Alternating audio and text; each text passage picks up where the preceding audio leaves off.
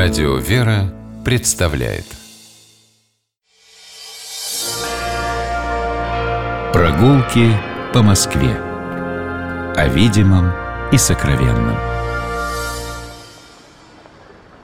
Здравствуйте, дорогие слушатели, меня зовут Алексей Пичугин, и мы отправляемся на прогулку по Москве. По нашему городу мы гуляем в компании Михаила Хрущева, преподавателя истории, москвоведа. Сегодня мы идем э, гулять на Комсомольский проспект. Мы не весь его будем смотреть, а одну из его э, наиболее интересных частей. Для этого выходим из метро «Парк культуры», э, кольцевой выход с кольцевой линии, э, попадаем непосредственно на сам Комсомольский, поворачиваем направо и идем, идем э, мимо э, церкви святителя Николая в Хамовниках, которую мы видим, о которой мы как-нибудь в другой раз обязательно поговорим. Переходим улицу Льва Толстого. А дальше с правой стороны у нас остается Ксенинский переулок. И мы на месте. Ксенинский переулок. Пару слов, наверное, стоит сказать о нем. А, это переулок конспиратор, я так бы сказал. В Москве не так уж много таких хитроумных переулков, которые сохраняли бы свое название в советское время, несмотря на крайне антисоветскую, можно сказать, монархическую подоплеку. Как вы думаете, почему он Ксенинский? Ну, вряд ли тут Ксения Петербургская имеет к нему отношение. Ну, скажем, что Ксения, в честь которой назван, тоже жила в Петербурге. Это одна из дочерей Александра Третьего, Ксения Александровна сестра Николая а, II. Ну, если монархическая пропаганда, то, конечно. Так вот, интересно, что в этом переулке находился приют, которого и училище, она была шефом. И, собственно, по ней переулок получил название Ксенинский. Все советское время проходил как Ксенинский, никому в голову не пришло проверить причину такого наречения. Он настолько маленький, что просто на него наверняка не обращали внимания никто. Возможно. На углу этого переулка с Комсомольским проспектом стоит величественное здание с высокой каланчой ну, наличие каланчи заставляет нас задуматься о том, что, наверное, здесь были пожарники, и мы совершенно будем правы. Это пожарно-полицейская хамовническая часть. Строилась она в несколько приемов. Современное здание построено в начале 20 уже века, перестроено архитектором Гунстом. Анатолий Оттович Гунст был человеком крайне широких интересов. Он занимался не только архитектурой, но и фотографией, и его, например, фотографии брали медаль на парижской выставке. Он занимался преподаванием, и он очень интересовался театром. И вот театралы будут очень удивлены, узнав, что он, например, один из основателей будущего театра Вахтангова. Так вот, он с ним сотрудничал. Кстати, после революции бросил окончательно архитектуру, занимался только театральным делом. Полицейская часть до нашего времени сохранилась плохо достаточно. Ее только недавно отреставрировали, буквально 10 лет назад. Восстановили Шатер, Каланчу. Каланчу все сделали заново. Да, сохранились фотографии начала 20 века, показывающие эту каланчу в прежнем виде, а мы вот буквально 10-15 лет назад видели такую небольшую только надстроечку, поскольку верхняя часть каланчи деревянная и покрыта медью. Вот это было восстановлено буквально недавно. Главный объект наших сегодняшних прогулок, нашего интереса сегодняшнего, это комплекс хамовнических казарм. Они располагаются справа и слева от Комсомольского проспекта. По правой стороне Комсомольского проспекта почетные идут, собственно, сами казармы. Здесь три больших здания коммунистских казарм со службами. А напротив находится дом 13, такой очень изящный шефский дом. И начнем разговор мы с него. А, что такое шефский дом? Это был большой, собственно, большое представительское здание с залом, в котором а, жил шеф полка, в котором проживали старшие офицеры, в котором проводились приемы офицерские. В основе этого здания наход, находятся палаты Ивана Тамеса, как в документах называли английского или голландского, тут источники спорят между собой, купца Джона Томаса, который занимался производством сукна. Какой век? 18 век. А в основе здания те палаты сохранились или все было снесено и построено заново? А, ну вот если вам когда-нибудь приходилось спускаться в подвал этого здания, то... Мне, увы, нет. Ну, там ресторан в подвале находится, там можно видеть такие сводчатые потолки, тяжелые такие. Это вот как раз остатки палат Джона Томаса начала 18 века или Ивана Томеса. А уже позже они были перестроены. Архитектор Гейден их перестраивал в начале 19 века. Получилось такое, такое очень представительное здание с двумя пандусами, которые ведут к главному входу. И такое трехэтажное с большим портиком, массивное здание, шефский дом. На нем еще висела в советское время, была повешена в советское время доска о том, что здесь встречались будущие декабристы, те, которые служили в Москве, Союз Благоденствия неоднократно собирался в здании Шефского дома, обсуждал свои зловещие планы. Тут Якушкин обнажал цареубийственный кинжал. Напротив стоят здания, собственно, казарм. Их построил архитектор Луиджи Руска. Проект составил архитектор Луиджи Руска, а уже выполняли Михаил Матвеевич Казаков, сын Матвея Федоровича Казакова, и архитектор Таманский. Получилось три больших здания на три батальона. Э, в каждом из них по несколько этажей. Нижняя часть, первый этаж, это для нижних чинов, для солдат, а на вторых и третьих этажах располагались квартиры офицеров. И если мы зашли бы на территорию, но сейчас это достаточно сложно сделать, поскольку здесь до сих пор объекты Министерства обороны, то за этими зданиями прячутся одноэтажные длинные такие здания. Их можно с Несвежского, с Несвежского переулка увидеть. Одноэтажные здания конюшни, сарая, ну и всякие другие службы, необходимые для казарм. А знаменитый Хамовнический плац?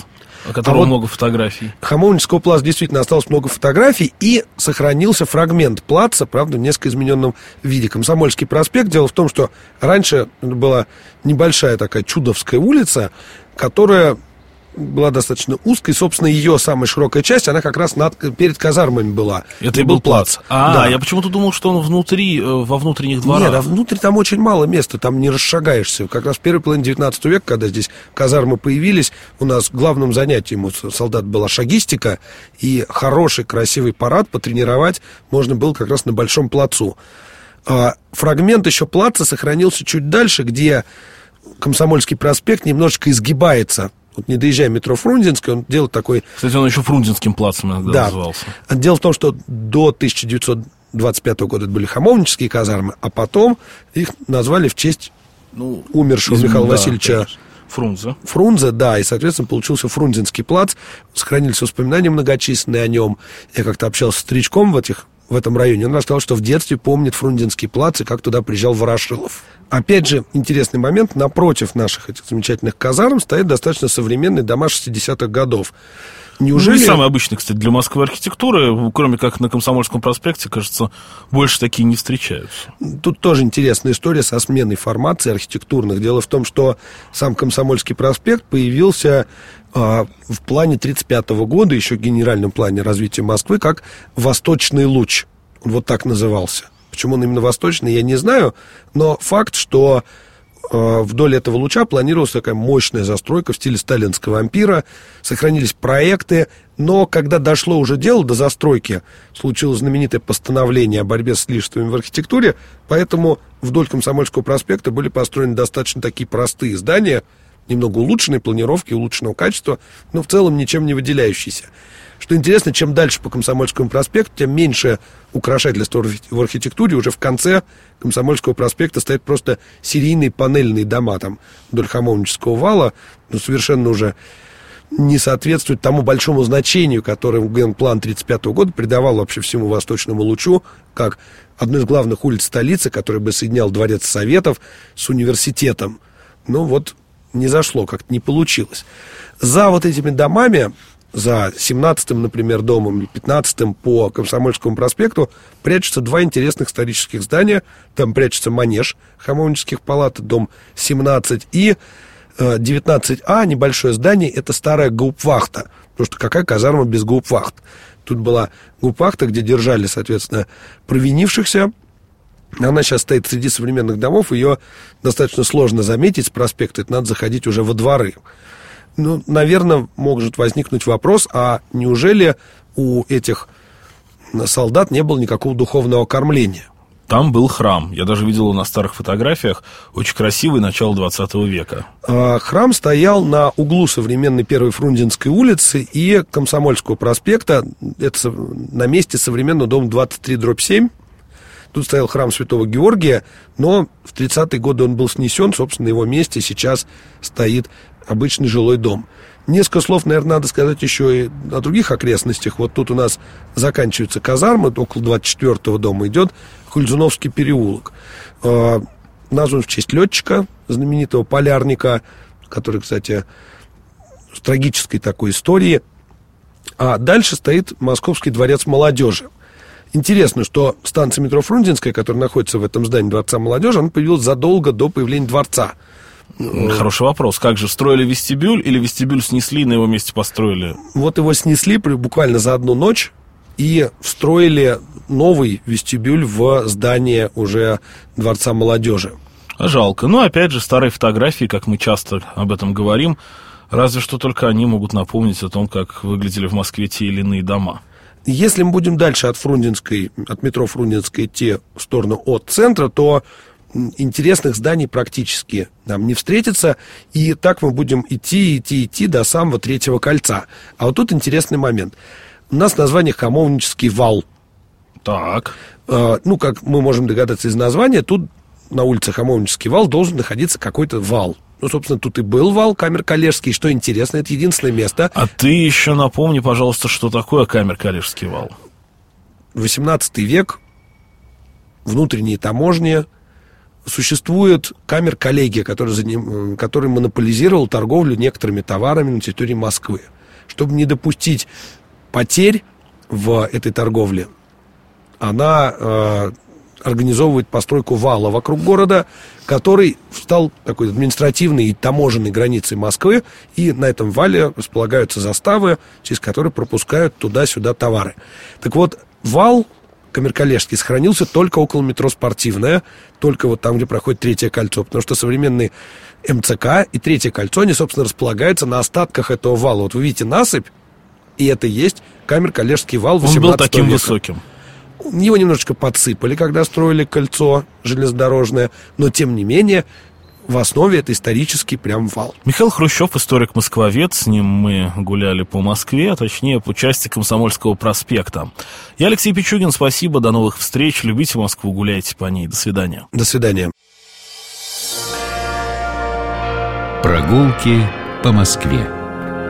О видимом и сокровенном.